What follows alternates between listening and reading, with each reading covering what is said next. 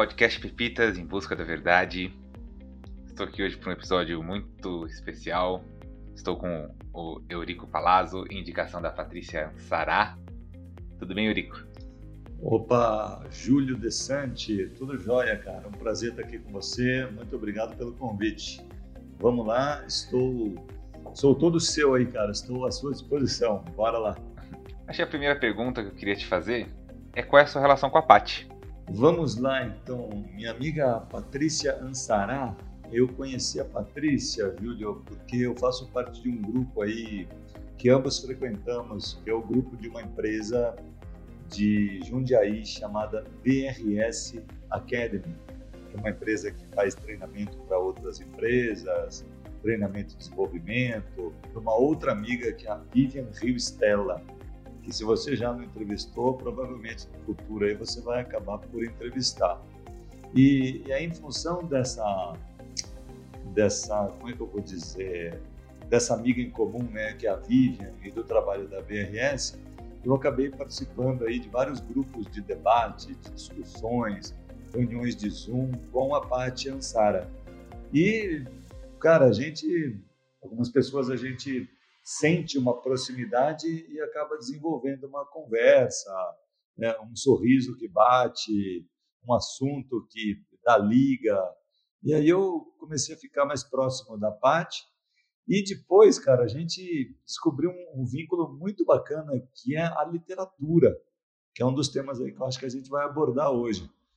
E eu acabei, eu acabei, eu acabei entrevistando a Paty Ansara para um blog meu e eu fui entrevistado por ela para um, um, blog dela, né, de liderança e expressão.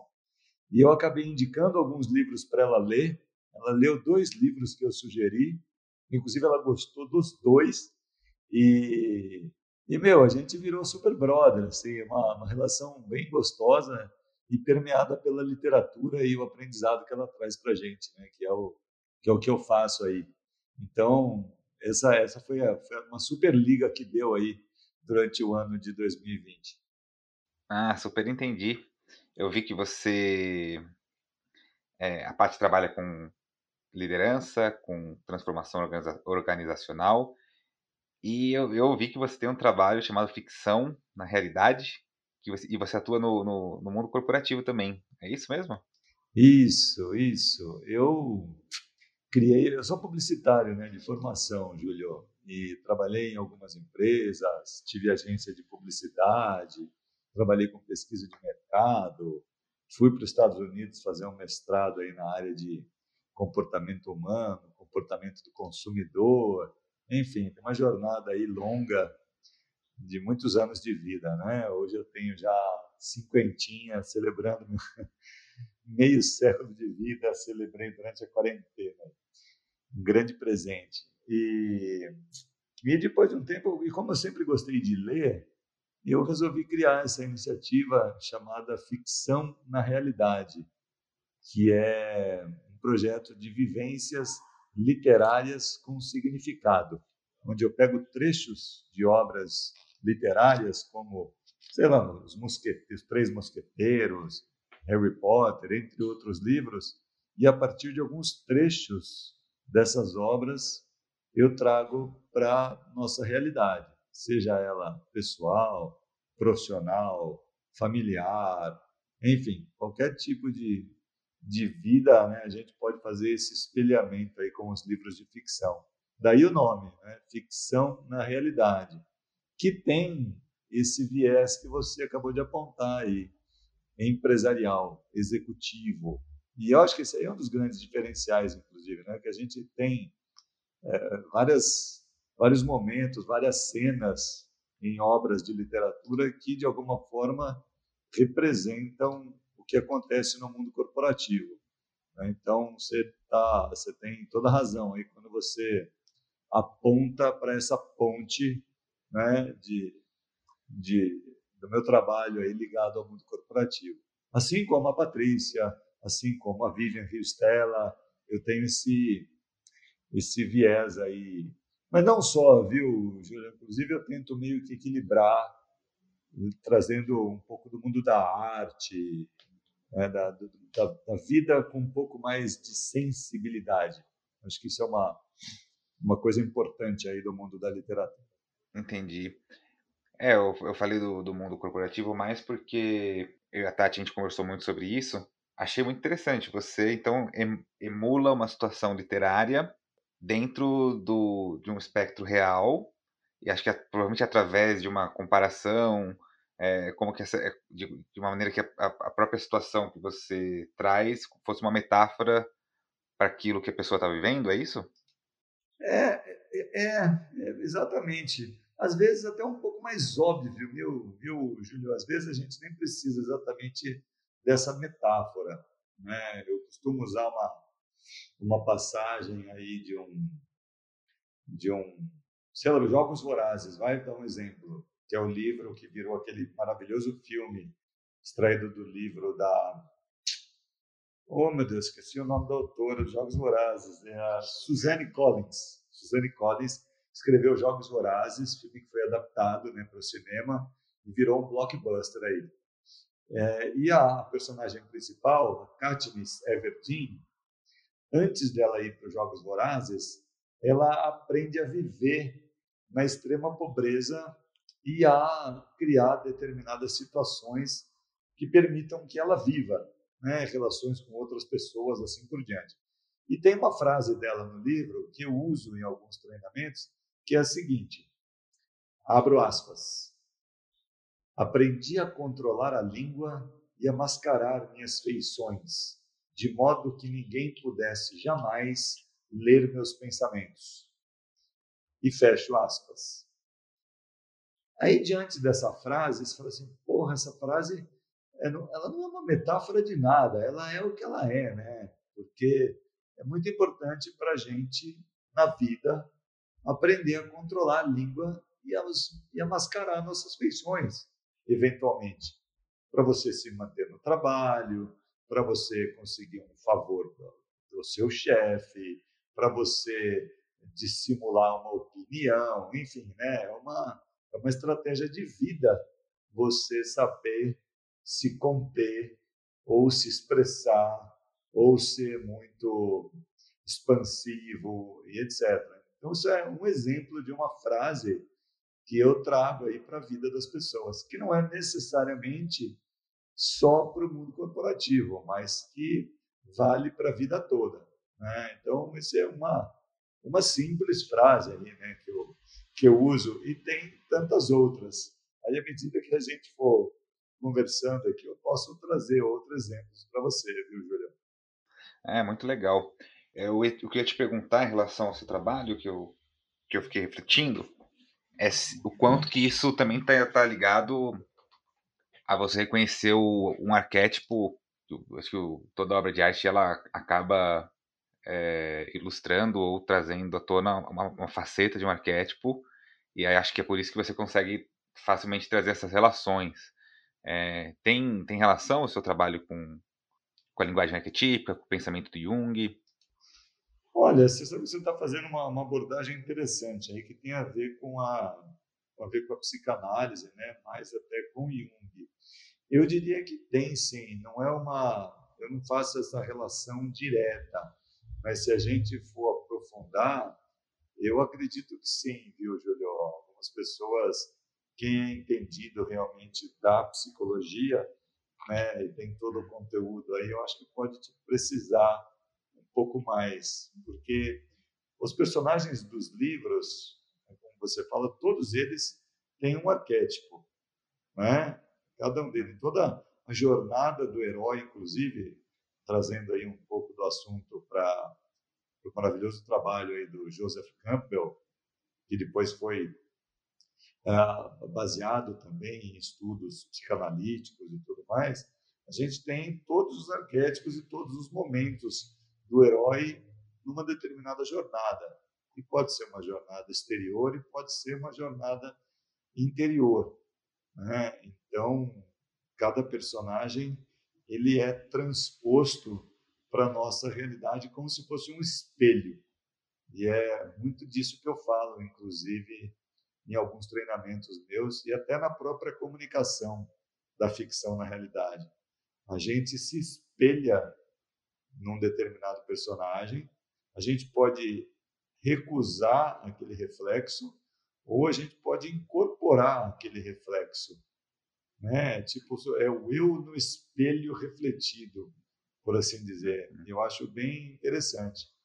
O que acontece quando a gente vê um, um filme, quando a gente lê sobre um personagem, quando a gente ouve ou a gente vê um diálogo, né? a gente faz uma projeção imediata com aquela com aquele evento, né? com aquele fato.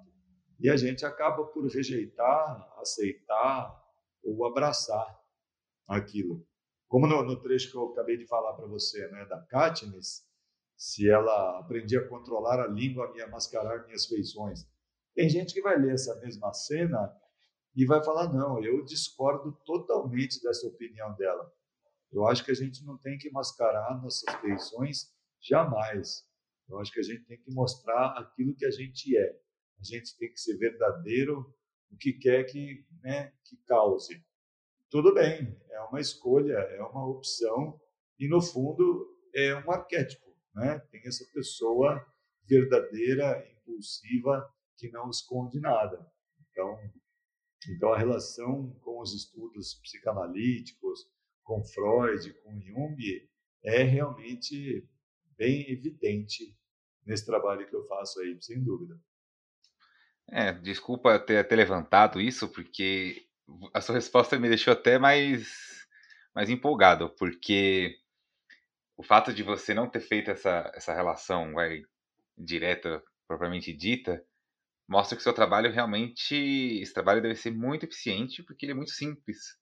Que acho que quando realmente quando a gente é colocado diante de um espelho, a imagem ela vem mais rápido do que o pensamento. Então não dá tempo da gente elaborar teoricamente o que está acontecendo e muito provavelmente é, o acesso ao é, a facilidade da pessoa entender aquilo que ela está vivendo, é, ver o conflito que, pelo que ela está passando de uma maneira mais clara é muito mais rápido, né? O acesso fica muito mais rápido. Então achei muito legal que você faz esse acesso direto. Tem até a, a, o, o, Robert Lanza que fala do biocentrismo, né? Então, na verdade, tudo que acontece, tudo que a gente assiste, tudo que chega até nós, é um espelho da, da, do lugar que a gente inconscientemente está querendo ir e evoluir, e a gente pode até pensar como massa, né? Por que, que tal filme faz muito sucesso? Por que, que o Jogos Vorazes foi um blockbuster e o, o um outro filme não foi?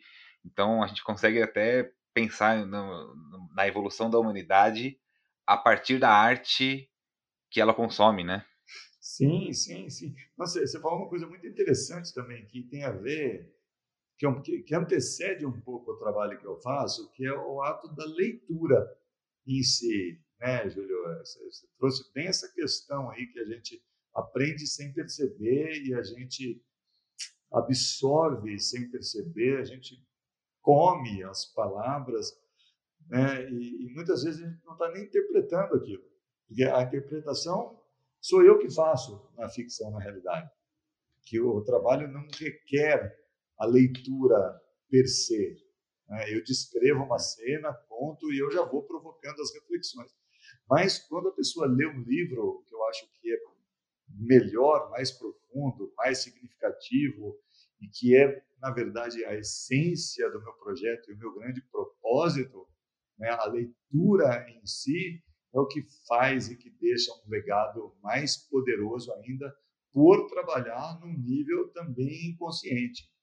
A gente vai ali, ampassando, lendo o livro, trabalha numa esfera mais poderosa do que o filme, porque requer uma atenção redobrada, requer foco, requer atenção exclusiva, esse processo é muito mais receptivo. Né? O nosso corpo, o nosso cérebro recebe muito mais, com muito mais atenção e com muito mais força quando a gente lê sobre, sobre um determinado personagem, uma cena e assim por diante. Então, gostei de você ter trazido aí essa pegada, porque a leitura, sem dúvida, trabalha aquela coisa do sensível, que a gente falou, né? E ela namora, namora não, é, é um casamento. A literatura, a leitura literária, por assim dizer, nada mais é do que o consumo de arte e todas, né, e todas as abstrações nela contidas. Né? E essa extração de, extração de significado que é realmente a, a beleza aí do, do, ato de ler, do, do, do ato de abstrair, trazer significado e depois debater e trazer para a nossa realidade aí de uma forma prática. Bem bacana. Ah, muito legal. Eu vou te fazer uma pergunta, porque eu queria que ficasse até mais claro. Você conseguiria dividir com a gente uma história que você tenha vivido usando o seu trabalho que foi extremamente curadora? Te vem alguma, alguma, alguma na, na cabeça agora? Olha, tem um, tem um caso interessantíssimo aqui, que é um livro chamado Todo Dia, de um autor chamado David Levitan, é um americano. Ah, esse livro, Todo Dia, conta a história de um personagem que acorda todo dia no corpo de uma pessoa diferente. É um livro incrível. Então, esse personagem, que no livro responde pelo nome de A, acorda e ele está no corpo do Eurico, por exemplo. E ele fica dentro de mim por exatamente um dia. Ele acessa né, a minha história, ele sabe quem eu sou, qual é o meu trabalho, o que, que eu faço depois que eu acordo, quem são meus pais, quem é minha esposa, enfim. Então ele pode me acessar e aí ele roda esse dia comigo. No dia seguinte, assim que ele vai dormir, né, ele já não está mais em mim e ele acorda o dia seguinte no corpo da Maria. E aí ele passa o dia todo com a Maria. No dia seguinte, ele acorda no corpo do Júlio. E, aí, e por aí vai. No decorrer da, da história, ele conhece uma garota por quem ele se apaixona. Esse, digamos, espírito. Se apaixona por ela. Mas essa garota tem um namorado. Olha só que loucura. Mas ele se apaixona por ela. E aí, o restante da narrativa toda é ele tentando falar com ela né, dizer o amor que ele sente por ela, estando num corpo novo todas as manhãs. Imagina que loucura isso. Você tentando conquistar uma pessoa, sendo que você está num corpo diferente todo dia. Você, em essência, é a mesma pessoa, mas o seu corpo muda. Então, pô, esse livro é um espetáculo. E só de eu contar isso, eu consegui aí várias pessoas. Eu estou ajudando essa editora, na verdade, que é a Record, a vender esse livro, porque é um livro muito rico e traz a gente para o mundo da empatia. Porque ele, esse personagem, que a gente não sabe, na verdade, se é um ele ou se é uma ela, né, independe, é, pratica a verdadeira empatia, porque habita um corpo diferente todo dia. Tá? Então, essa é a história aí da narrativa. Agora, a transformação acontece no seguinte fato: tem um dia que ele acorda no corpo de uma menina que usa drogas. E ele passa um dia infernal, porque ele não está acostumado com aquilo, né? E ele, como vai para dentro do corpo de uma pessoa, ele sente, é a pura empatia, é o que a gente chama de um verdadeiro empata, né? E ele passa esse dia inteiro dentro do corpo dessa garota que usa drogas. Beleza. E a descrição desse dia é tão interessante que a gente fala assim: porra, olha como é que deve estar sendo difícil, tanto para ele como para a hospedeira passar esse dia. E eu acabei por recomendar esse livro para um amigo que eventualmente usava aí algumas substâncias ilegais e tudo mais. Você sabe que ele ficou tocado com essa passagem e com essa, com essa revelação de uma pessoa descrever o sentimento que ela eventualmente sentia usando drogas. E eu falei assim, olha só que interessante. Então, isso é um exemplo né, de como a indicação de um livro e de uma passagem, né, por assim dizer, contribuiu para contribuiu para essa reflexão. Eu não sei exatamente se essa pessoa agora parou de usar drogas ou algo parecido, mas foi uma passagem de um livro de, de ficção que realmente tocou. Eu gostei muito do. Vou, vou comprar o livro aqui, já encontrei ele na, na internet. Me lembrou o Dia da Marmota, só que invertido, né? Porque ali ele quer conquistar a pessoa que ele gosta vivendo o mesmo dia no mesmo corpo, só que o dia se repete, é o mesmo dia o tempo todo, né? Então pareceu uma inversão bem bem simétrica. Legal, legal. Gostei da gostei. Eu nunca tinha pensado, mas é exatamente isso aí, porque ele acorda todo dia no mesmo corpo, né? Hum. Todo dia, o dia fica se Sim. repetindo. E uma das falas do Todo Dia interessante, que ele fala assim, ele, ele se considera uma pessoa privilegiada, porque ele enxerga o mundo sob tantas óticas diferentes que isso faz dele uma pessoa praticamente universal. Né? Uhum. É muito interessante isso, muito interessante. Imagina só como. Tem uma passagem linda, cara, linda. Uma passagem linda que eu quero até, eu quero até de repente, é, se eu consigo ler para você, viu? Uhum. Vou ler um trecho para você aqui, ó. A fala do personagem, tá? Abro aspas. É muito difícil ter uma noção verdadeira do que é a vida quando se está num único corpo. Você fica tão preso a quem você é, mas quando você muda todos os dias, você fica mais próximo da universalidade, mesmo dos detalhes mais triviais. Você percebe que as cerejas têm gosto diferente para pessoas diferentes que o azul parece diferente. Você vê todos os estranhos rituais que os garotos têm para demonstrar afeição sem admitir. Você aprende que se um dos pais lê para você no fim do dia, é sinal de que ele é um bom pai, porque já viu muitos outros pais que não têm tempo para isso.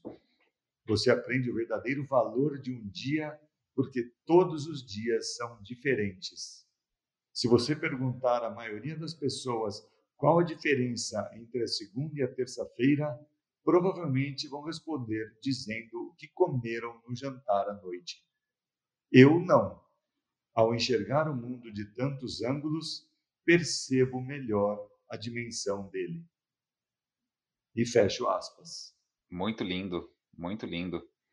De novo, é uma imagem muito poderosa. Acho que ela pode remeter a inúmeras interpretações, desde as mais dos reencarna reencarnacionistas que acreditam que a gente troca de corpo, né, troca de, de vestes a cada vida para universalizar as experiências, porque há quem acredite que a, que a experiência do cosmos e do universo é coletar experiências diversas e por isso que a, a gente vive várias vidas e volta várias vezes como até uma boa metáfora para o que eu tenho vivido aqui nesse podcast, porque cada dia que eu, que eu, que eu faço uma entrevista é com uma pessoa diferente que eu não escolhi, então eu, eu de uma certa maneira tenho relances de vidas diferentes e para mim está tá sendo uma experiência muito rica, muito empática e muito reveladora e de, de aprendizado acho que muito maior do que se eu estivesse escolhendo com quem eu estivesse conversando, sabe? Uhum, uhum. Legal, legal, legal, muito bom.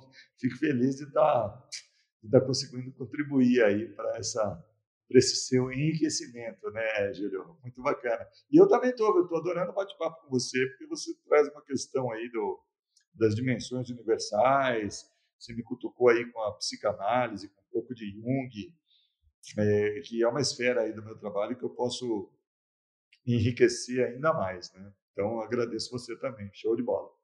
Ah, maravilha. Eu tinha mais uma pergunta para te fazer, quer saber como que você entrou nesse mundo? Como que você, é, que, que te levou? Se foi alguma crise, se foi uma, uma descoberta? Como que você chegou nessa nesse trabalho? Ótima pergunta. Achei que essa fosse ser sua primeira pergunta, mas é a última, mas deu super certo também. Olha, Júlio, eu fui para a Índia em 2015 eu tinha saído da empresa de treinamento onde eu trabalhava e eu fui para a Índia com a galera do yoga. E fiquei na Índia por quatro semanas. Fiquei um, um mês lá passeando na Índia. Fiquei nos ashrams, fiz yoga, meditei, aproveitei e vivi um pouco da Índia. E como a minha professora de yoga fala, quando a gente vai para a Índia, a gente paga um preço que não é o valor financeiro da viagem. A gente paga um preço de ir para a Índia. E quando eu voltei da Índia, eu, eu acho que na Índia eu sofri um processo catársico, uma epifania a la Clarice Lispector. E quando eu voltei, eu comecei a pensar na minha própria vida, o que, que eu ia fazer, para onde eu vou, o que, que eu crio, o que, que eu faço, no que, que eu sou bom, toda aquela história lá, né? Então, inclusive, você falou, né? Lá de onde surgiu, veio de uma crise. Gente pode, pode se dizer que sim, é uma, uma crise interna aí de, de direcionamento pessoal meu, né? De inquietações profissionais, enfim. Então, de certa forma, era uma crise, sim. E como eu sempre gostei de ler, eu acho que aí uma coisa interessante que eu vou falar para você. Eu sempre gostei de ler.